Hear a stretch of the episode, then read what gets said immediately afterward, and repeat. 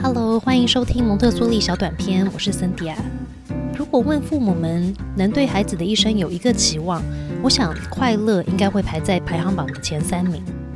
许多家长会为孩子选择蒙特梭利教育，也就是因为他们相信蒙特梭利能让孩子在快乐中学习，而且孩子在后续的人生也能继续的快乐下去。但这到底是盲目的信念，还是有科学根据的说法？我想这是许多人对蒙特梭利的质疑吧。随着科技的进步，我们有更多机会能从科学的角度来探究一百年前的蒙特梭利教育。今天我就来分享一篇二零二一年在美国《Frontiers in Psychology》发表的一篇研究报告。这篇报告的翻译名称是《蒙特梭利与儿童与成人 well-being 的连结》。well-being 这个字在英文涵盖了很多层面，包括安逸、健康与快乐。这篇研究之所以选择着重于 well-being，也就是自我对健康、快乐与茁壮成长的感觉作为研究目标，是因为先前其他的研究显示。Well-being 能预测几个正面的人生结果，包括 Well-being 指数高的人会拥有更好的健康与工作表现，他们更长寿，并且有更多正向的社交行为与人际关系。Well-being 指数的高低比是否患精神疾病更能预测自杀行为的发生。虽然 Well-being 有部分的遗传层面，但环境也是影响 Well-being 的重要因素。影响成人 well-being 的因素当然很多，包括健康、财富、婚姻状况，还有很多其他互相影响的面向。研究者推测，儿时所接受的教育也可能是影响成人 well-being 的其中一个。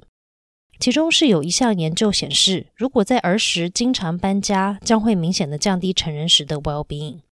另一篇研究发现，就读另类教育学校，包括蒙特梭利的学生，在大学时的适应能力较好。但在今天分享的这份研究发表之前，尚未有追踪儿时有蒙特梭利教育的经验是否对成人 well-being 有长期正面影响的研究。蒙特梭利是另类教育中历史最悠久的，同时蒙特梭利教育满足了三项先前研究已经发现，在学校或是其他场域都对 well-being 有正向影响的要点。第一个是 choice 或是 self-determination，也就是选择或自我决定。第二呢是 meaningful activities 有意义的活动，以及三 social stability 社交的稳定性。之前的研究显示，让孩子自由选择活动，利用真实手做的教具，以及与混龄的同才互动，都会产生正向的个人与社交结果。高的自我决定力又会影响快乐与对自我能力的信心。儿童发展与教育场域的研究也建议，就读有合作与依照自己兴趣学习的学校，会增进学生的 well-being。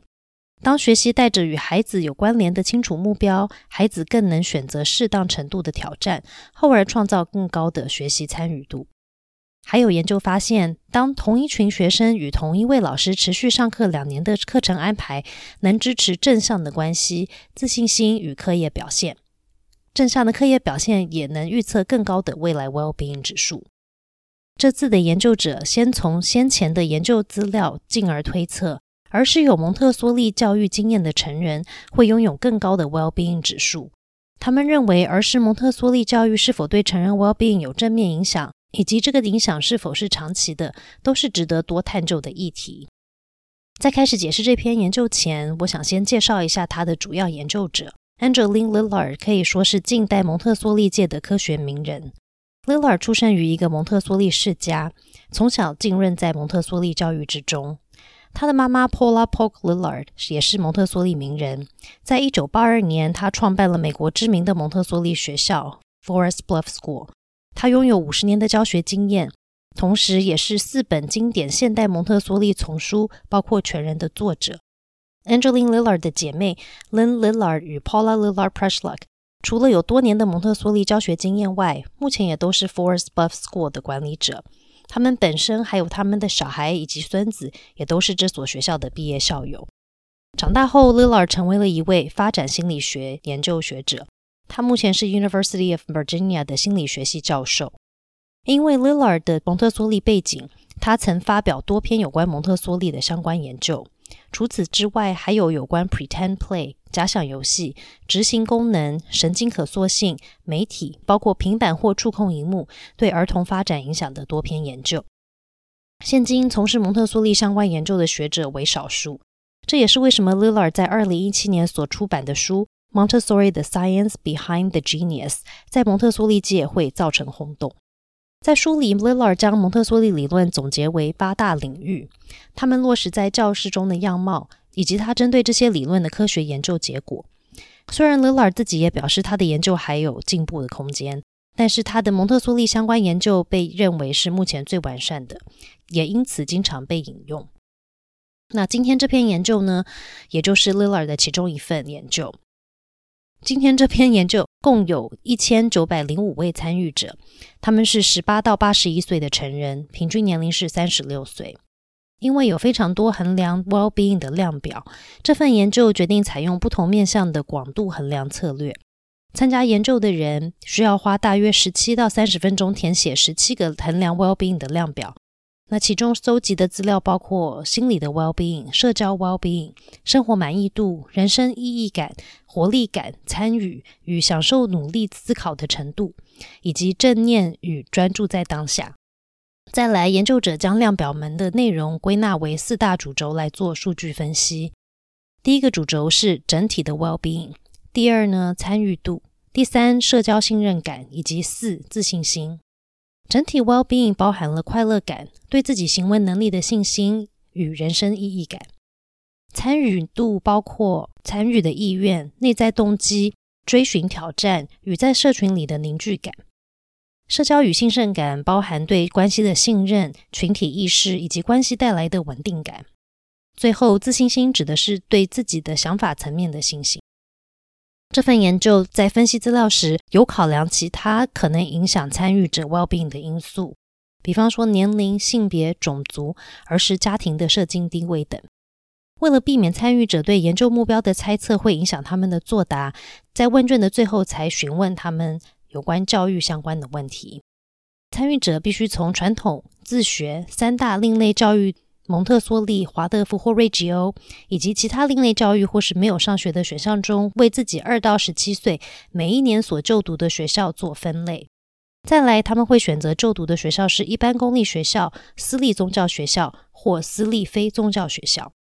参与者的学校归类是按照他们至少要就读这个体系两年，所以如果只就读非传统教育一年的参与者，则会被分在一般学校的样本中。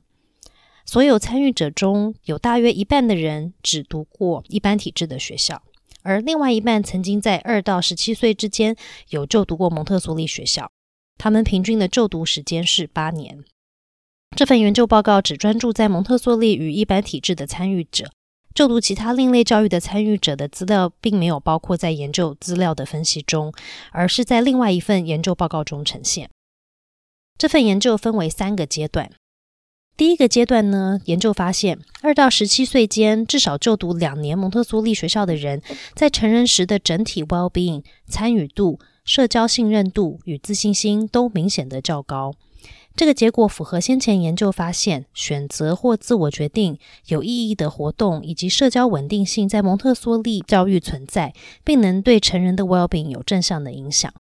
研究者好奇，会不会有其他原因导致这样的结果？他们猜测会花时间为孩子选择居住学区中一般学校以外的学校，并在公立学校是免费时还愿意额外付出学费的家长，会不会才是导致孩子变成成人后拥有更高 well-being 的原因？所以这篇研究的第二阶段专注在完全只就读私立学校的参与者，在四百三十九位参与者中，有两百六十八位就读至少两年的蒙特梭利学校，他们其他的时间就读一般体制的学校。而另外一百七十一位几乎完全就读一般体制的学校。当参考年龄、性别、种族、儿时社经地位等可能影响 well-being 的因素，研究结果显示，曾经就读蒙特梭利学校的参与者，他们的整体 well-being 参与度与社交信任度也都明显较高，自信心在这两个族群都不低，但没有明显的差异。这份研究的第三阶段专注在接受蒙特梭利教育的时间长短是否跟更高的成人 well-being 相关。针对这一点，研究者提醒，因为随着孩子的年龄增长，是否能继续蒙特梭利教育不只是家长的选择，还有是否蒙特梭利教育选择是存在的。一般来说，六岁以上的蒙特梭利学校有限。蒙特梭利小学在三十年前，也就是研究参与者平均六岁左右时，都很罕见。虽然蒙特梭利小学在现在比较普遍，但蒙特梭利国中还是很少。第三阶段的研究发现，接受蒙特梭利教育越久的人，他们的整体 well-being 与参与度比较高。虽然也正向影响社交信任度与自信心，但并不显著。研究者推测，选择蒙特梭利教育的家长，或是他们的特质，也非常有可能是影响整体 well-being 与参与度的原因。值得注意的是，虽然这份三个阶段的研究都确认了儿时蒙特梭利教育与整体 well-being 以及参与度是相关联，并有正向影响的，但这还不足以证明蒙特梭利教育会造成或是导致更高的整体 well-being 与参与度。研究者提出，必须要利用随机抽签入学蒙特梭利学校的方式，才能达到这个研究的目标，也是未来可以努力的方向。如此才能排除是选择蒙特梭利的家长或是他们的个人特质在影响孩子成人时的 well-being。另外一个未来研究可以探究的是，是否蒙特梭利教育也改变了家长，因而影响了孩子在成人时的 well-being。这篇研究就如所有的研究一样，都有它的限制。那我在这里分享它三个。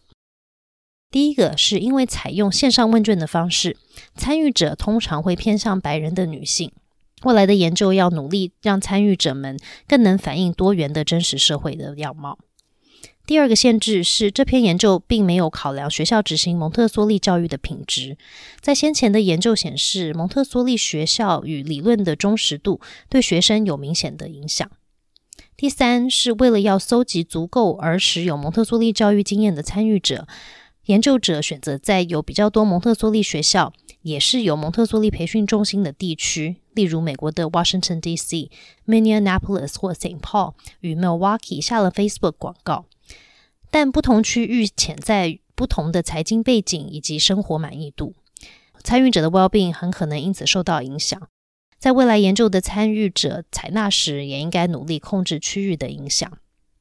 因为再完善的研究都必定有它的限制，所以当我们在看不同研究报告时，都要记得别只看研究的结果，也应该花些时间去理解研究的设计与它的限制。